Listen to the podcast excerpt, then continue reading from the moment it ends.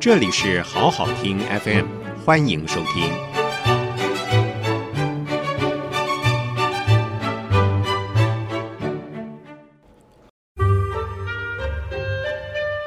欢迎收听午后文学馆，不可思议的经验。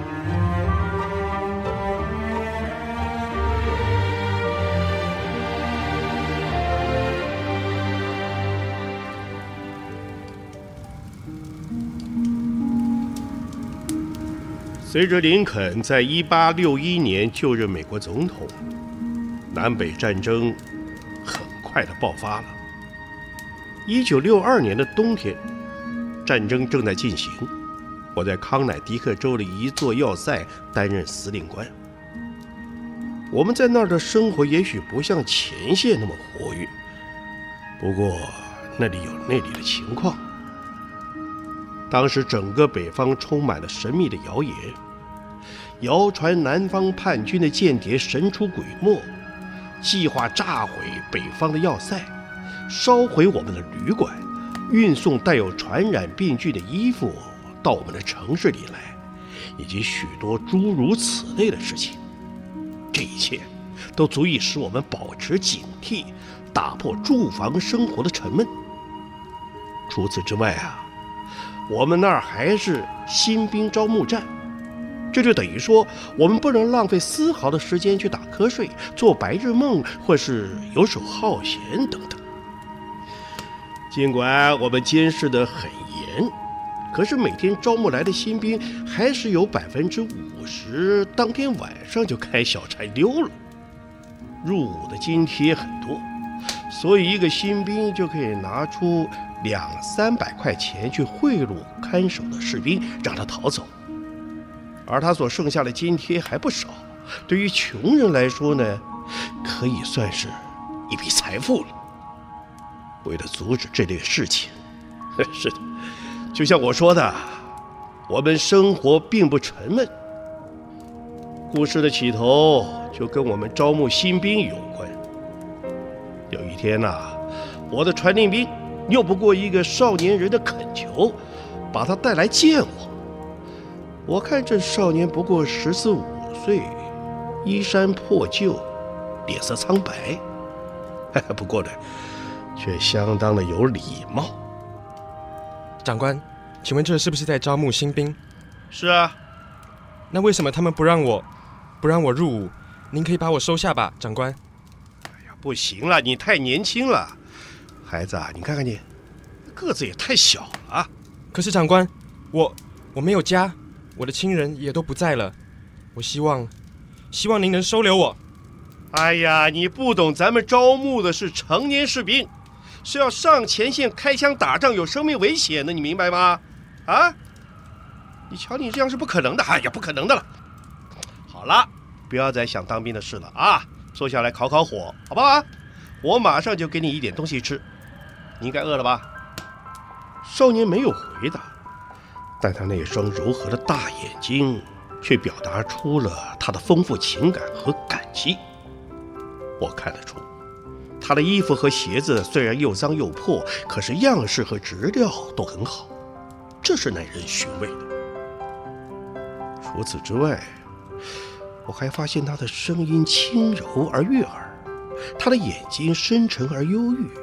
他的态度和谈吐都很文雅。这个可怜的小家伙显然是遭遇了不幸，哼，让我对他很感兴趣。小兄弟啊，你就和我一块儿吃饭吧。啊，今天只有我一个人。那，长官，吃饭之前我可以祈祷吗？祈祷？嗯，虽然我已经很久没这个习惯了，不过你。啊，当然，当然，当然可以啊！好，这孩子低下头，默默的祈祷谢饭。我不禁叹息的想起，我已经跟主耶稣离得很远了。小时候或许我也跟他一样，信仰虔诚，但现在，哎呀，在我们吃饭的过程中，我问出他的全名是。罗伯·威克鲁，看出他懂得使用餐巾，了解餐桌上该有的礼节。总而言之啊，我看出他是一个很有教养的孩子。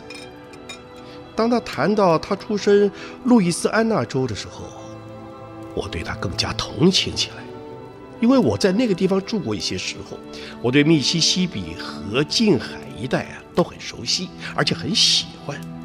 离开那儿也不算太久，所以我对他的兴趣还没有完全淡下来。我决定故意把话题引到这方面，好让他多谈一点。你说你很喜欢到汽船码头看船呢？是的，长官，我记得很清楚，李将军号、日食号、奎德门将军号，还有邓肯·堪纳号，我很喜欢船。哦，日食号和邓肯·堪纳号啊，哎，我也记得。嗯，啊，看来这个汤跟面包不太够啊，再多来一点吧。哎，传递面，传递面。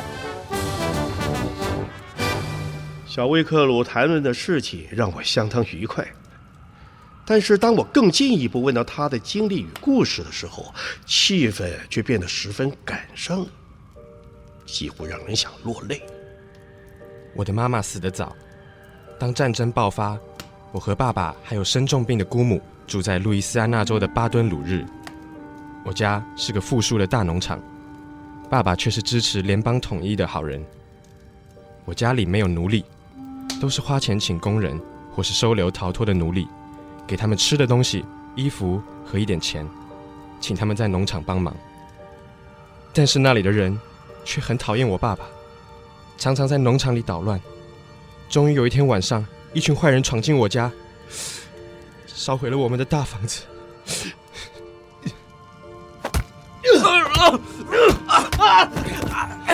联邦统一，解放奴隶。我呸！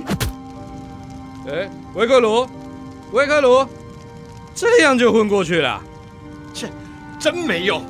干脆啊，把他给宰了！不要，不要！求求你们，不要杀我爸爸！滚开！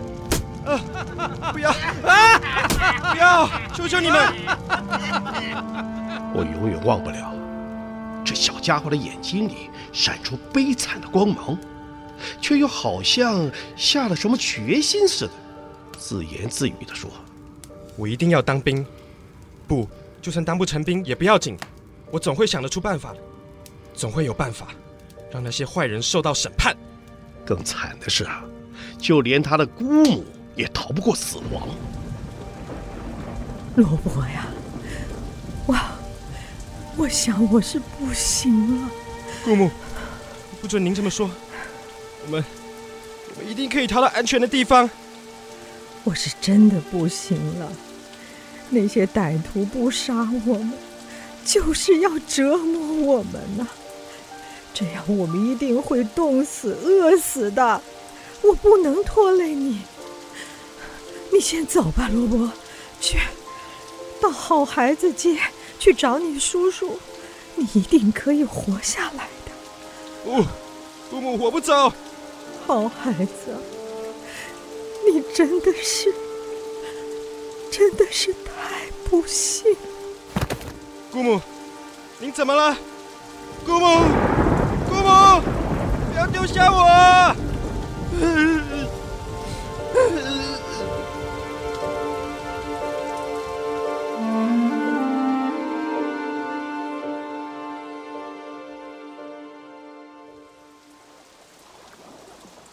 后来，我悄悄地跑到河边，在一个大农场的码头躲藏起来。夜越来越深了，我只能拼命祷告。终于，我听到船只的汽笛声，邓肯·看纳号在附近停下来了。我就游泳过去，藏在他后面拖着的一只小艇上。天还没有亮，船就开到了大码头。于是我偷偷地上了岸，足足走了三英里。才到了好孩子街的叔叔家里。小威克鲁的故事继续着。原来这个叔叔也是联邦统一派，为了避免被迫害，他和小威克鲁搭上了一艘帆船，悄悄地离开了那里。不久，又到了纽约。他们在亚斯多旅社住下来。暂时过了一段快乐的生活。少年常到百老汇逛逛，看了不少北方的新奇事物，但是后来却发生了变化。呃，罗伯，你知道吧？呃，剩下的钱连一个人都养不活，两个人就更不用说了。叔叔，我我我想我总得找到工作才行。至于你，啊，我实在不想给你压力，但你自己也该好好打算了。叔叔说了这段奇怪的话，第二天就失踪了。听旅馆的人说，叔叔好像是去了波士顿，可是我的钱不够坐船到波士顿，只好先搭船到这里，希望遇上好心的人。但是在街上流浪了三天，我绝望了。我知道是找不到叔叔了。这时候我发现这里在招募新兵，我决定了，我一定要当兵，不是只为了活下去，也要完成爸爸的心愿，让联邦统一。嗯，了不起，勇敢的少年。可惜啊，你不适合当兵。联邦统一这种事情啊，就交给我们大人去办吧。啊，可可可是长官，哎，好了，别说了，我已经决定了。那那当个鼓手行不行呢？就算不是真正的士兵，没有任何津贴，我也愿意拼命的干，一定让您满意，长官。我犹豫了，这个建议似乎可行，我该接受吗？看来他是个好孩子。同时，我想起军乐队的瑞班上士，他不是一直抱怨缺人手吗？我马上派传令兵把他给叫来。瑞班啊！我看这样吧，叫这个孩子和军乐队的弟兄们住在一块儿吧。啊，我打算啊收他下来当个鼓手，拜托你照顾他，千万别叫他受委屈喽。啊！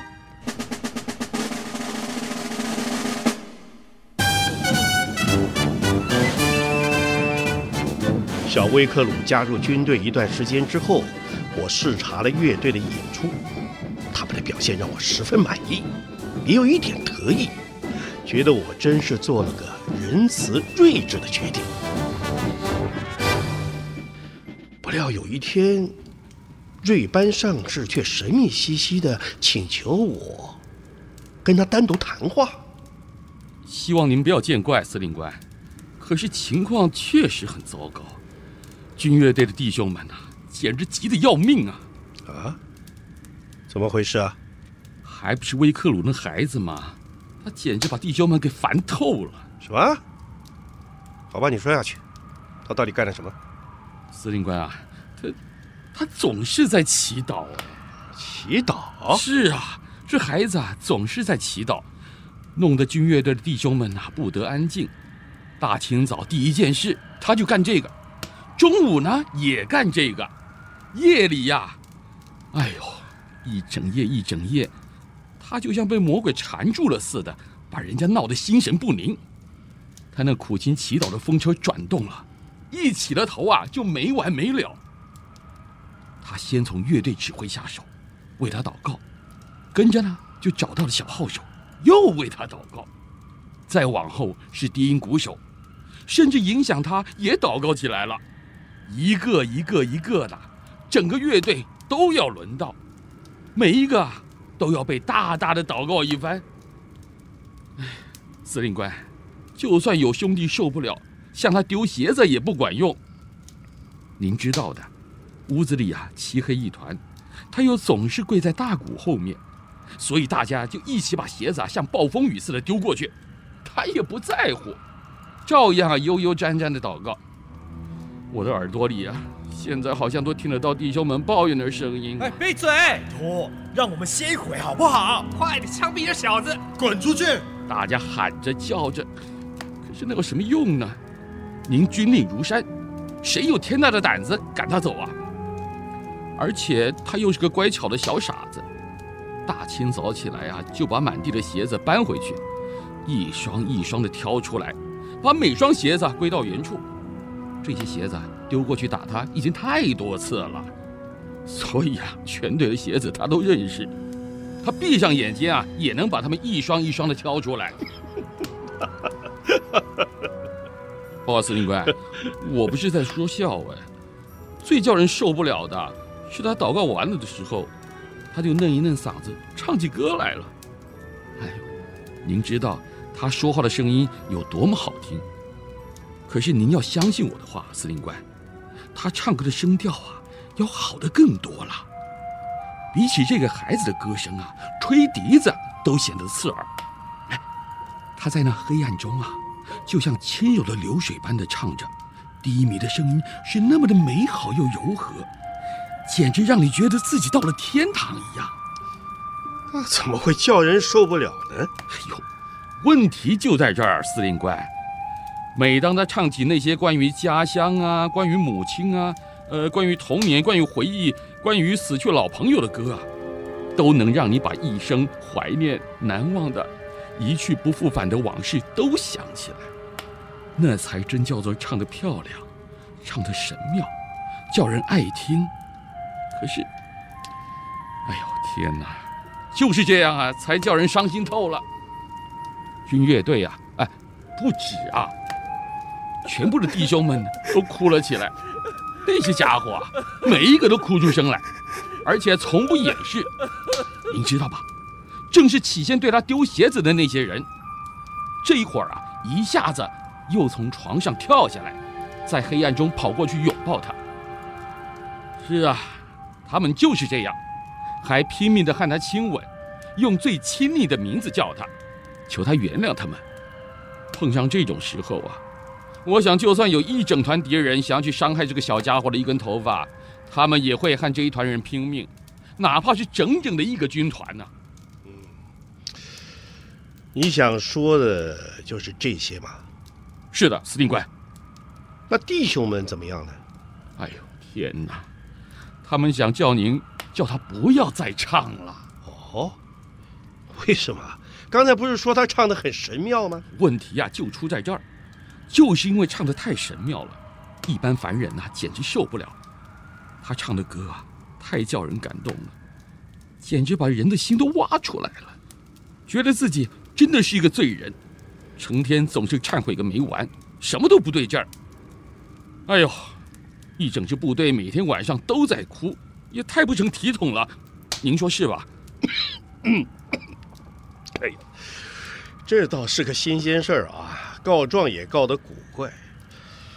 我确定一下，呃，哦，所以弟兄们想要他不准唱歌，不准祷告，是吧？报告司令官，是的，就是这个意思。他们也不想过分的要求，要是能把他的祷告也禁止了，那当然是谢天谢地了。可是最主要啊，还是歌唱的问题。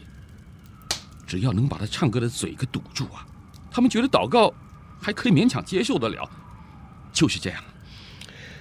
好吧，我考虑考虑。那天晚上。我悄悄地跑到军乐队的营房去听，上士所报告的情况并没有夸大。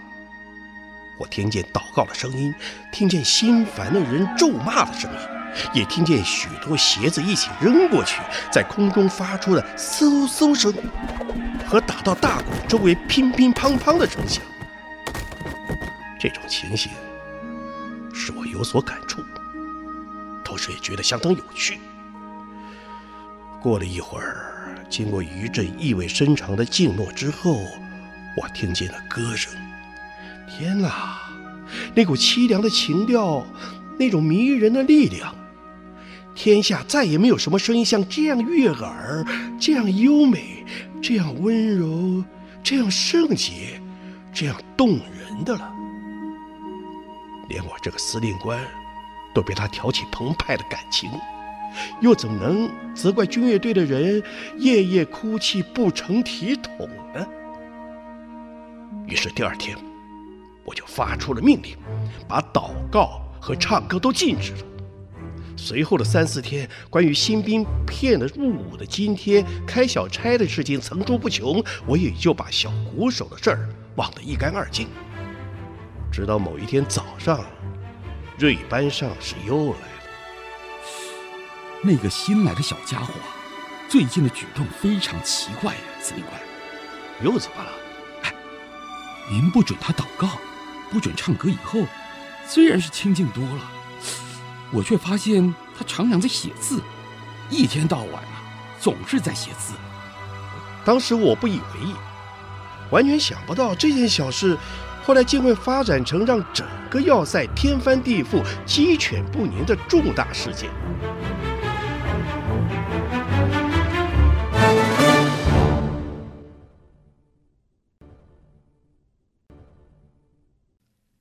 谢谢收听，请继续关注好好听 FM，记得帮我们分享给您的亲友，祝大家平安健康。